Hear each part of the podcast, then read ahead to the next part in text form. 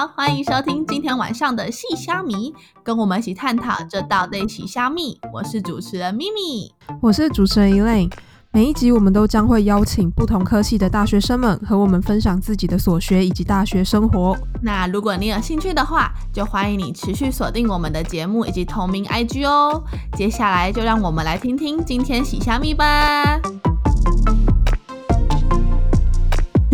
不行，我现在还有点认不出来两个人的声音。那我们来自我介绍。好啊，好啊。呃，你们可以叫我 Tiffany。然后我是东亚系大三。哦，Tiffany 好。你好。呃，我是东亚系大三，可以叫我某某就好。Tiffany 跟某某。嗯。哦，某某好。Hello。好。你们两个是住一起吗？没有，我们是今天为了你们，所以会合在一起。在一起。谢谢。他们在那个啦，他们在图书馆，是不是？对。对对对，我刚刚有问他们。好哦。那我们就先就直接进来访刚吧。两位为什么会就是选填这间学校的东亚系？其实因为我当初来东亚系是因为繁星的关系。那那时候繁星在选学校的时候，纵观讨论下就选了。那这个东亚系是当初我自己排成第一个志愿，因为我想说，就是假如今天亚洲变成一个很大的市场，为什么？那如果认识他的，不管是文化、政经，那也许对我往后入社会啊，是往会有。所以你是本来就想要填就是文组，然后商科类的这样子。对，其实我本来最想走的都是商科，但是只要成绩到。了解了解。对。那那个某某呢？我的话就是理由极度简单，因为我是职考仔，所以。我就是分数上了，然后就到了。那当初为什么会在志愿中填师大东阳呢？原因是因为就是因为我是屏东人，然后我想说我想要离一个就是选一个离家最远的学校，然后就刚好师大就是看到这个系就觉得哦这个系看起来很酷哎，虽然我不知道在干嘛，那我就选选看吧，就是有点类似于选校不选系这样子，所以当初才会进这点学校。对，哈，那我很好奇，你到了大三之后，你还是对于。就是离开家这件事情，觉得没有后悔吗？没有后悔。我觉得离开家像一只脱离束缚的鸟，飞来飞去，自由自在。哦，我大一的时候也这么觉得，就是觉得可以自己一个人，就是住宿舍啊，跟室友啊，可能一起出去，就觉得很棒。可是我到现在突然很想家，哎，我觉得越大会越想。对啊，就是我我我现在就是变得很想家的状况，然后然后而且其实交通就很不方便。因为像像你又更远了，然后我觉得我已经够不方便了，就是因为我 我像我我是搭那个客运，然后我就已经觉得我回去的时候都已经快要花半天的时间，对，哇，那你一定更久，对啊，就就有点麻烦，嗯，对，所以我现在就觉得有点好想家，我好想，可是我就应该要读一个离家近点。哦，哎，那有点好奇，那那个默默，你就你是屏东人嘛？嗯那你有？想过之后是会就是待在台北吗？啊，我有想过这个问题，但主要是因为我之后会延毕，所以其实这个问题也没有到那么急迫。对，但是有在考虑啦，但就的确是北部的工作机会会比较多，像家园南部来讲，就只是还在想。哦，对，哦，啊，为什么你已经知道你会延毕啦？因为有做好未来。两年的计划，因为我当初这要讲到后面嘞，这会这会讲到后面双主修的事情。没关系，你可以先说。哦，好，就是因为我刚过来师大，就是知道师大的心辅系很棒，然后我本来就是想要走心理类别的，可是就是也是分数没有到，所以就进了东亚系。那所以来师大之后，我就是有两个梦想哦，但讲很很羞耻，就是我第一个梦想就是我想要双主到心辅系，就是或是转系过去。对，然后第二个的话就是我想要出国交换，然后目前的话，因为去年我们学校的那个课纲有改制，就是双主修的那种制度有改，就是你只要修一门先修课程，再来你就可以直接有双主修的资格，就再去申请，可是就不会像以往那样还需要经过面试，需要经过层层关卡，所以就现在双主修和辅系就变得很普遍。哦，对，所以我就有做这件事情，然后就是因为哦。目前双主修新辅系好像差不多四十五到四十八个学分左右，但是我已经大三了，所以这样就算真的很急迫修，算四年，算现在接下来两年能够塞得完，可是这就不能再达到我另外梦想，也就是出国交换。对，那我如果想要两个都做的话，我就是得延毕。哦对，哇塞，好有规划哦。就是觉得大三了，大三该有规划。就是哦，我确认一下，所以现在其实是还蛮多人在师大是可以双主修或者是辅系的吗？嗯，那你们这样会不会就是反而哦又变得更难选的？就是因为大家都想嗯要都申请得了辅系跟双主修，你自己选课的状况是怎么样？哦，你说选课会不会更难选得进去吗？对啊，因为大家都有嗯那个资格了。就一定会啊，就是看人品。假如说你没有选到课的话，我们还有个机制，就是老师可以发放授权码，因为有些课程其实会挡修。以教育统计学为例，我们教育统计学有分一跟二，那假你要修过一，你才能修二，对吧？那假如说你有授权码的话，你就不会受这个挡修的限制。对，这就是把课程挤走的好办法，就是去要授权码。但是去要授权码也是有很多人要去要嘛，嗯那这时候就是要学聪明点。就是你可能要先寄信给老师，然后跟老师说你多渴望这堂课，然后你看过他的课纲，你多爱这堂课，然后为了这堂课做什么准备，这样子。对，嗯，有点像自我引荐这样。对对对对对对对嗯。但是有些老师就会真的看在你可能寄信的份上，就会先发放给你授权码。哦。哦，那可是像前面刚刚有说，都是比那个选课人品，所以你们是用速度吗？不是，我们是有两阶段的选课，就是一阶选课、二二阶选课，然后最后面会有加退选。加退选的话，就是你说的就是拼速度；，就是一阶选课的话，就是看你想要上，就是分发。哦，原来原来，我先来嗯问一下，就是先来请两位帮我介绍一下东亚系在学什么好了。我是查了这个访纲之后，我才发现，原来就是这种区域研究，在国外早就已经就是行之有年，只是是台湾比较发展比较慢嘛。反正就是台湾最近才开始，就是大家都还不清楚东亚学系这种区域研究类的科系是在学什么。呃，先讲东亚是什么好，因为很多人呢听到我们念东亚系的时候，就会冒出问：你们是什么系？东南亚系吗？东北亚系还是什么系？对，那其实我们叫东亚系是也是有原因的。其实东亚是涵盖可能日韩、中国，然后一直往下到东南亚哦，哦都，叫做东亚。是，那我们在学的呢，像我们系之前有分政治经济领域跟汉学文化领域的，对。那呃，因为我们现在是不分组的状况，所以就是你各自挑你想要的领域去选你想要的课。哦，那像讲政治经济领域呢，就是我们会牵扯到一些政治或是经济的的东西。那它的基础课程就像大一会修到的政治学这种，然后还有之后会修到的国际政治。那如果在呃文化领域的话，就可能会呃有像你们说到的那个创意城市与行销，或是就是大一哦最经典的文化课就是张坤占老师的东北亚区域文化。对，那他就会去探讨一些东北亚发生过的一些历史状况啊，或是一些就是民族的问题。嗯，对，其实还蛮有意思。哦，诶，那默默有什么要补充的吗？呃，因为其实我们主要一开始大一大二的时候，就是会是一个打基础的状态，所以大一大二的时候，大家比较不会开始选组，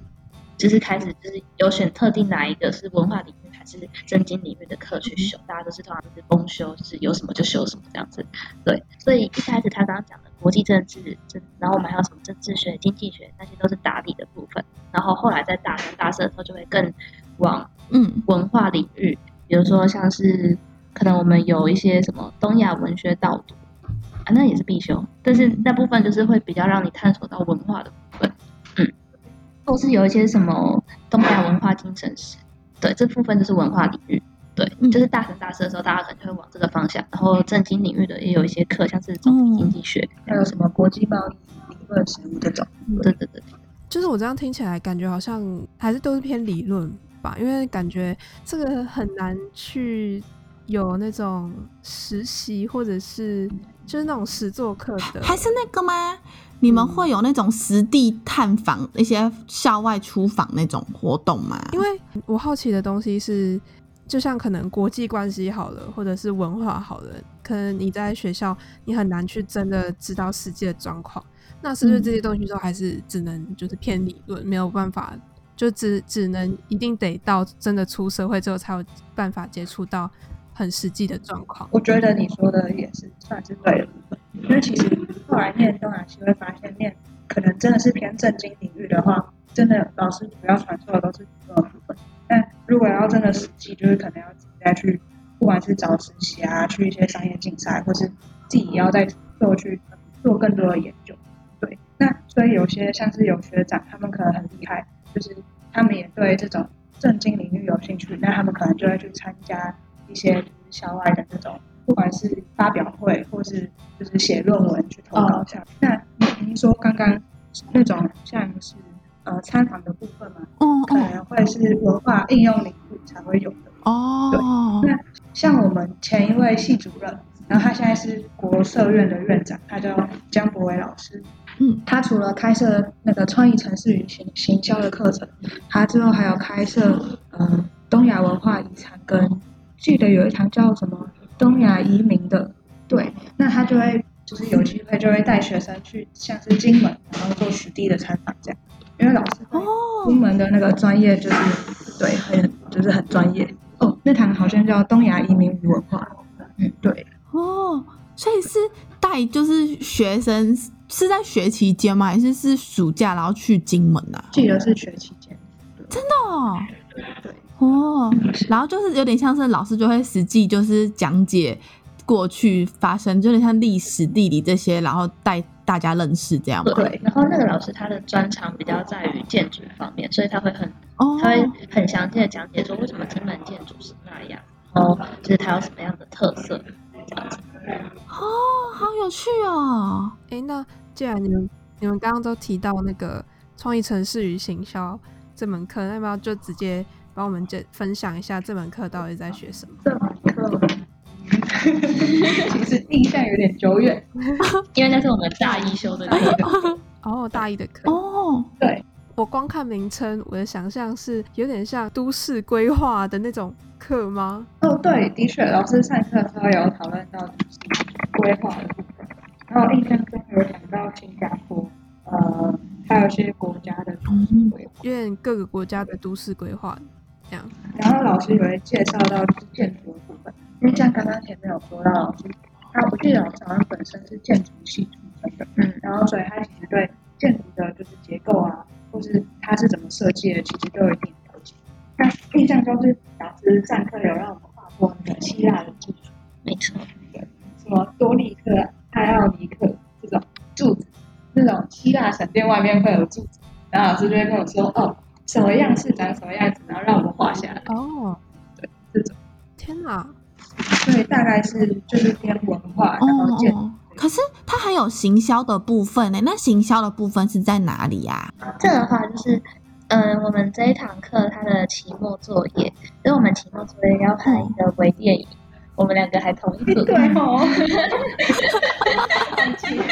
对。就他就说，就是看你要选哪个地方都可以，然后去拍一下那个地方的一些人文地景。哦对，然后就是有点类似在帮那个地方做一个宣传小短片这样子。对哦，对，然后我们那时候做的地方是，大道城，对，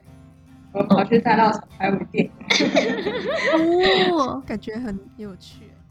就像你们刚刚讲填进来的动机，就可能都不是第一志愿，就是你们会先事先查什么一些资料，一开始会觉得这个科技在学什么，然后你们现在进去真的了解到东亚系在干嘛之后，没有觉得有什么冲击或者什么的？呃，默默先帮我回答好了。好，因为我那时候就是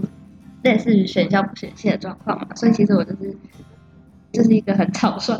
很极致草率的看过一下，就哦，东亚系大概是日本、韩国，嗯，就这样。然后想到哦，日本、韩国就也算是我觉得算有兴趣的范围，所以就哦，感觉不错，反正之后也不知道会上哪间，那就填填看吧，然后就上了。然后进来之后呢，蛮意外的点就在于会学到政治学还有经济学。就我以为我上大学之后填了一个文组的科系，就再也不会碰到数学，但殊不知碰到经济学，还有总体经济学，还有个体经济学 对，，还有个体经济学，对。然后像我自己要双主修新辅系，又碰到教育统计，嗯，哦，我本身也有统计学，哦哦，对对，我们自己还有统计学，是我觉得我们 好多还有什么社会科学研究方法，对对，反正就是其实不是上了大学数学就会都用不到，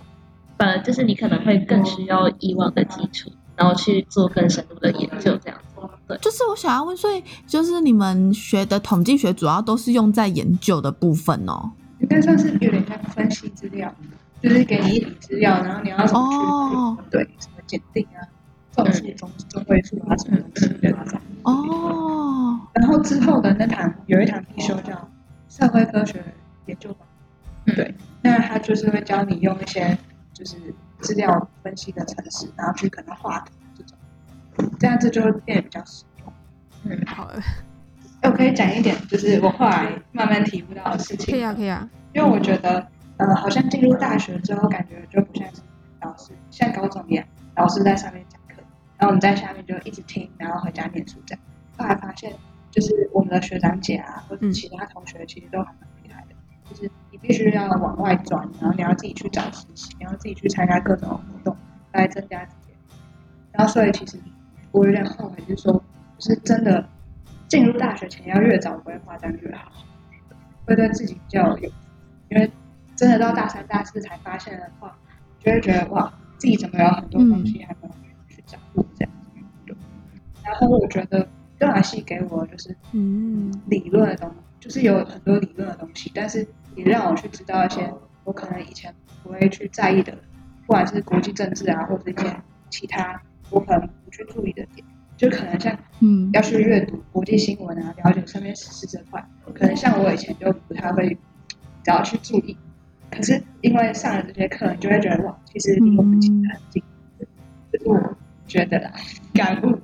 所以真的是念了这个东西，然后你就会觉得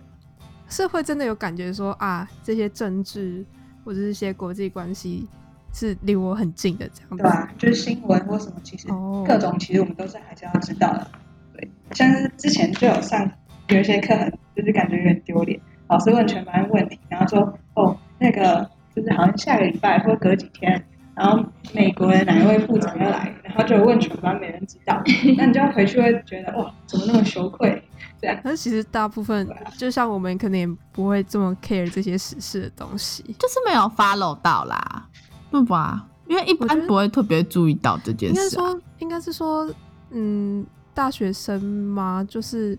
本来就没有兴趣去特别想要注意到时事的东西。是这样吗？糟糕，像像我就没兴趣、啊，可是，我想说，这样你说会读完这个会觉得好像真的很靠近，会是真的有会变得比较有兴趣去 follow 这些事情吗我？觉得就是知道这些东西没有不好耶，就感觉嗯，因为像其实我自己本身也会想要走行销这种管理，然后呢，我之前去呃，因为我们前几天我们学校有办就业博览会，那我有去就是公关相关的公司问，然后其实他是说就是看那些报章杂志啊，报纸嗯其实对走这个领域也是有帮助的。哦，你说行销吗？公关，哦，如果讲报章杂志可能是公关，对，因为他们可能要发新闻稿啊，或是就是对中英翻译啊，或各种，对，嗯，所以其实这个也蛮重要的。那如果单就你今天想要走，就是真的是正经学者路线的话，那这个真的是不可或缺，我觉得。嗯，了解。好，那我们就进入下一个问题，就是，诶，帮我们介绍一下各年级的学习重点。像你们刚刚好像有稍微提到说，你们大一、大二是广泛基础是哪一种基础？是哪一种理论吗？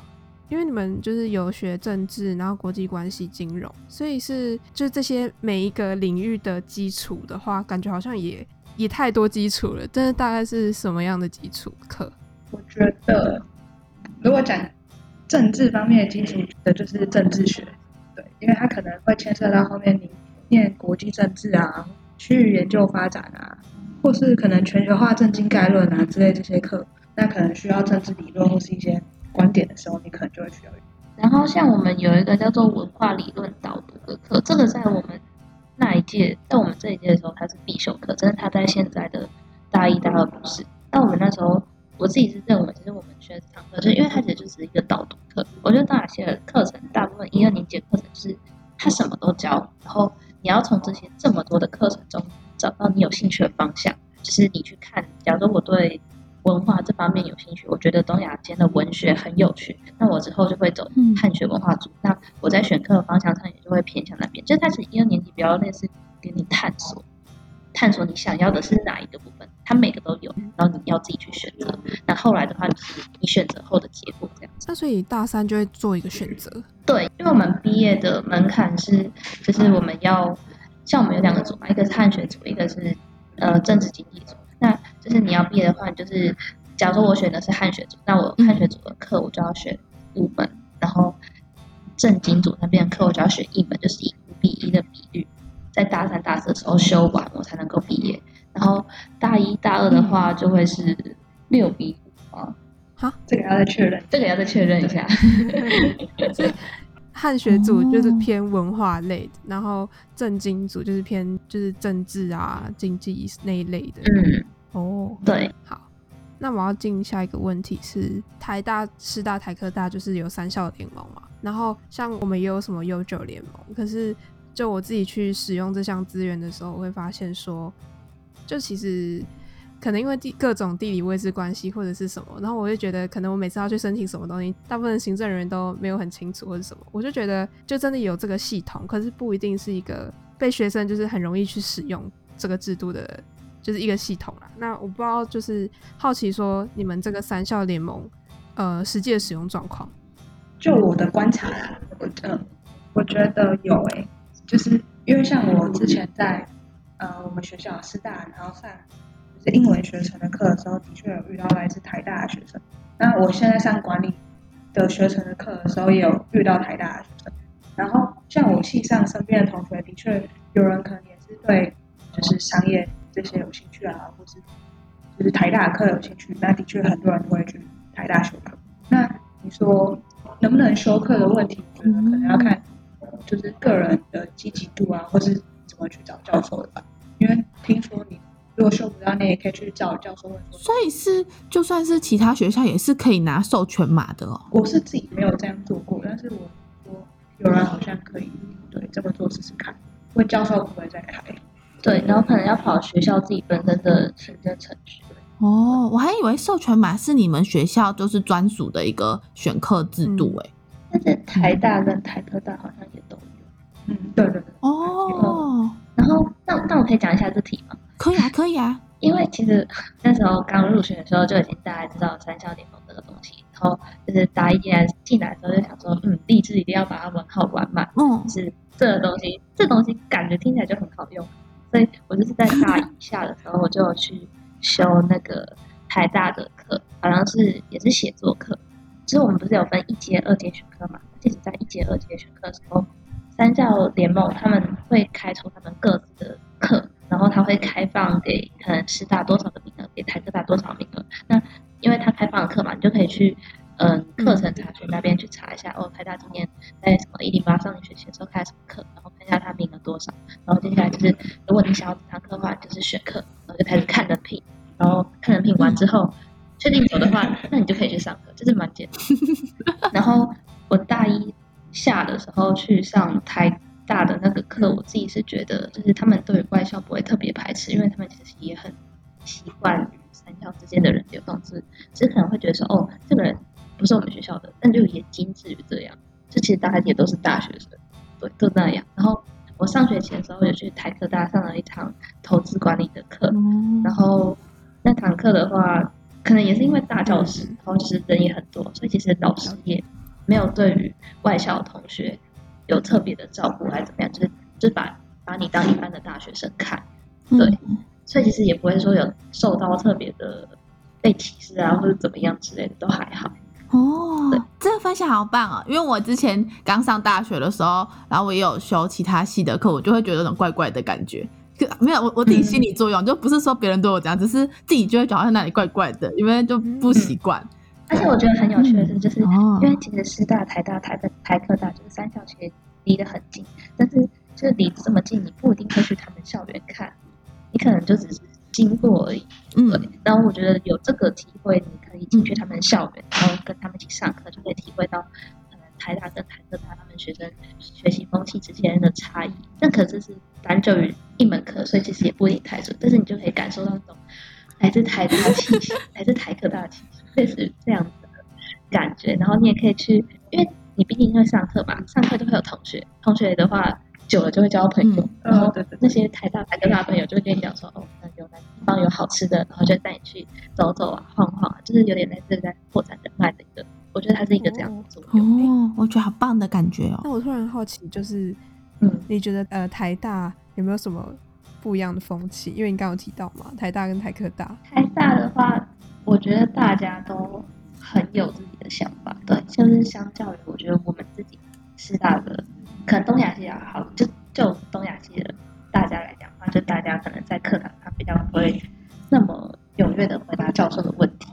然后也比较不会举手发问，这其实还是也要看单课的，但大部分都比较不会举手发问。对，可是像台大我去的那一堂，好像叫创意写作吧，那大家就会很认真的提出意见，就会说，我觉得这个段落它还有怎么样子的遗憾，然后可能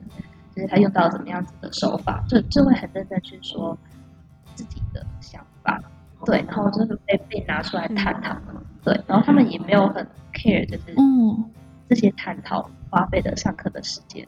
懂我意思吗？就是我看到的是他们觉得讨论是是有意义的，然后不会觉得说就是呃，那我们讨论先到这边，我们先进行下一个段落。是对。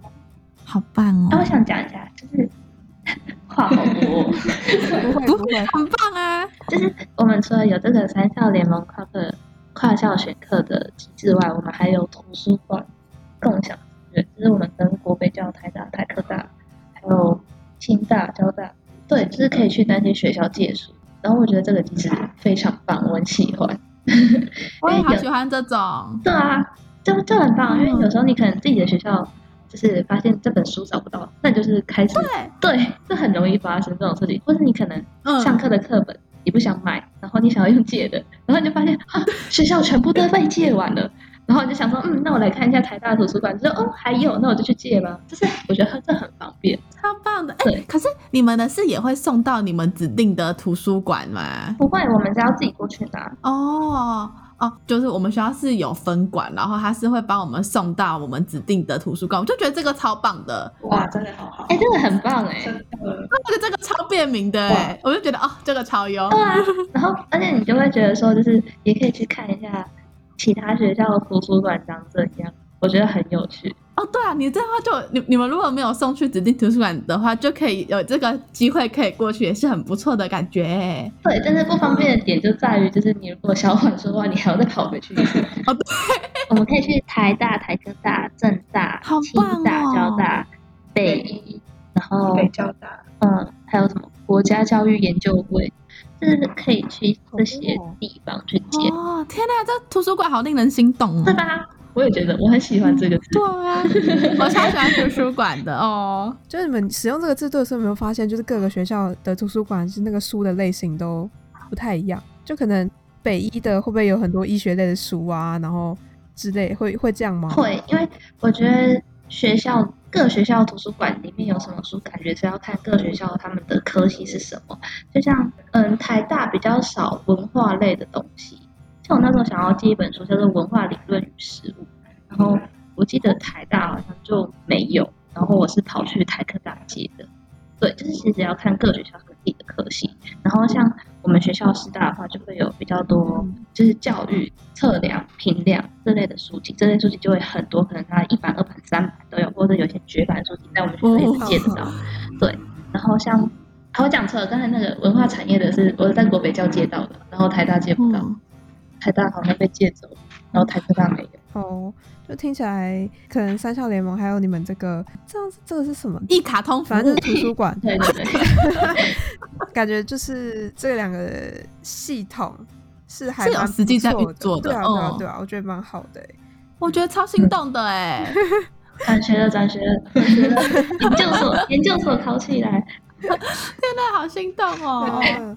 好，那下一个题目是关于就双子座跟辅系嘛，然后诶，刚刚有回答过，可是我还是有点好奇，因为可能我最近也在想考虑要不要辅系这件事情，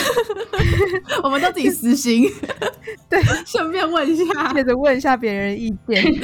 就是双主修的话，就是毕业之后一定会有你要有两个学位嘛，那这个利益是很显而易见的。嗯。那可是就辅系这件事情，不知道你们会怎么觉得？因为他辅系也就只是毕业证书旁边会有一条，就是可能我有辅叉叉系，不知道你们会觉得说这样有没有什么是有有用的吗？有意义吗？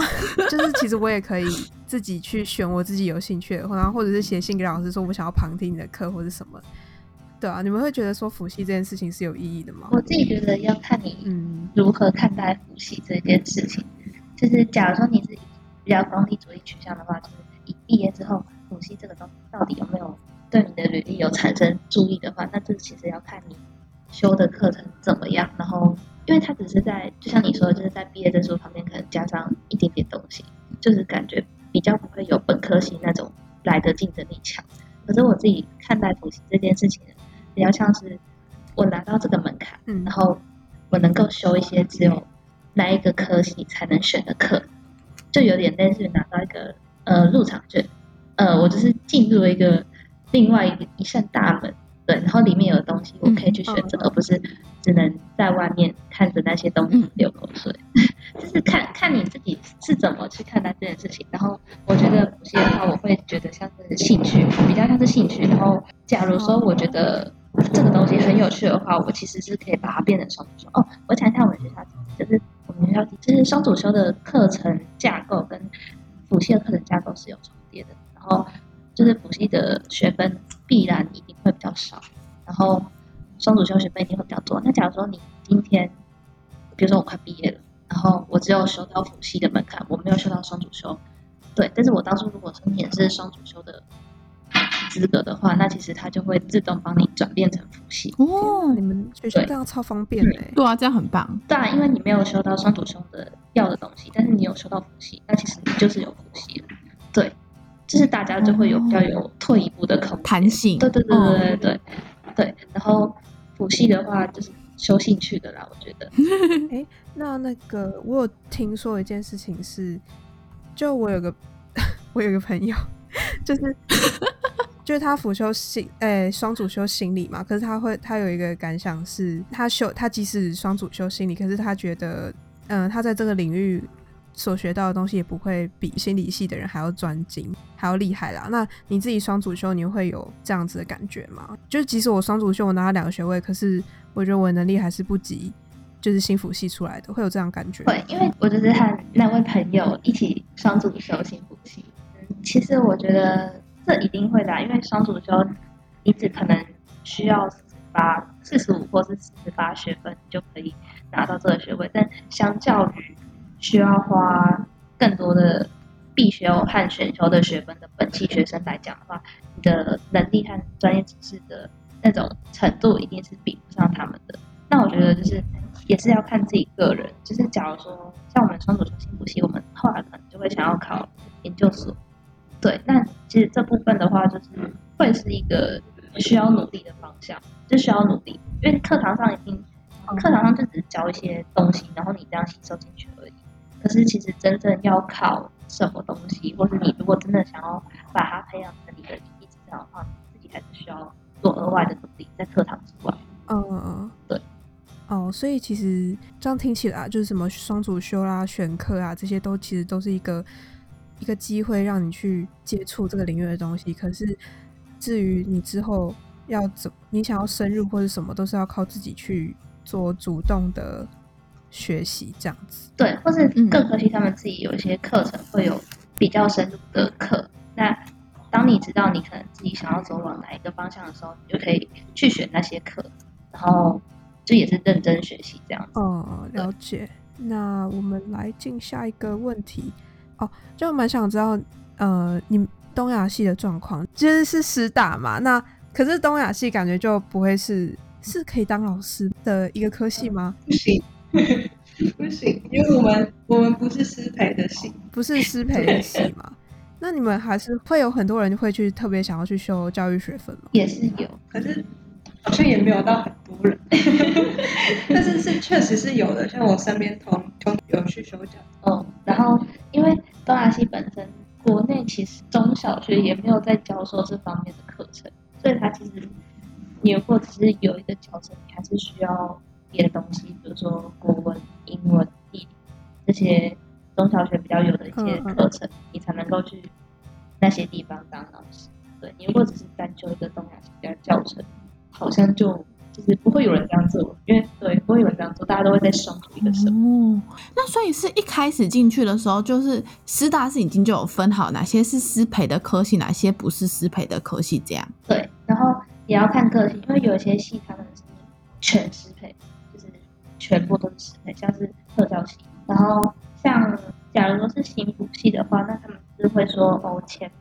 排名在全班的前百分之四十，或是多少。左右的成绩的人就可以拥有教师的资格。对，有些是全师培，有些是看排名，然后有些就是没有。哦，所以师培的话，他的哦，我确认一下他的定义哦，是他毕业之后就具具有那个教师的资格，这样吗？不是，因为师培的定义是你可以修教程的课，可是你修完教程课之后，你还是在毕业的时候，你还是需要考教真教检，你拿考完教真教检之后，你才能够拿到教师的资证。资格证，然后你拿到教师资格证之后，你还要去看各个学校有没有开缺，然后去应征。哦，就是它只是一个前面的东西，就是可以可不可以上那个课程这样？嗯，所以感觉上听起来念师大的话，如果选到有师培课程的科系的话，就多一个可以当老师的选择。但其实也是不一定要不一定一定要做这件事情的。好，就是帮大家破除一下迷思，这样。对对，因为像我们自己。到东亚系的话，嗯，逢年过节那种哥哥爸爸弟弟，就是那种长辈就会说啊啊，就是 Tiffany，你今天读师大吼啊，啊那那一要被做老师吼，然后然后你就会很尴尬的笑着说哦没有啦，我们系不能当老师，然后说啊没有，那你知道要做什么？反正会有长长辈们会一直有这个。因为我常常被这样说，然后就说，哎，你要我们学错嘛？你把他做老师，一堂师大没错嘛？然后就说，嗯，我就就就反正就是其实读师大不一定等于当老师，因为师大现在已经改变成综合型的大学了。嗯，对，我们还会有跟企业结合，然后跟嗯也是有老师的，然后也是还有其他的，但是就是不是只有当老师这条路。对，真的是一个迷思，大家真的是千万以后不要有这样子的想法。你们有没有很怨恨？而且听说你们有那个 T 恤，就是 我读师大我不当老师，啊，对，很酷。有有有，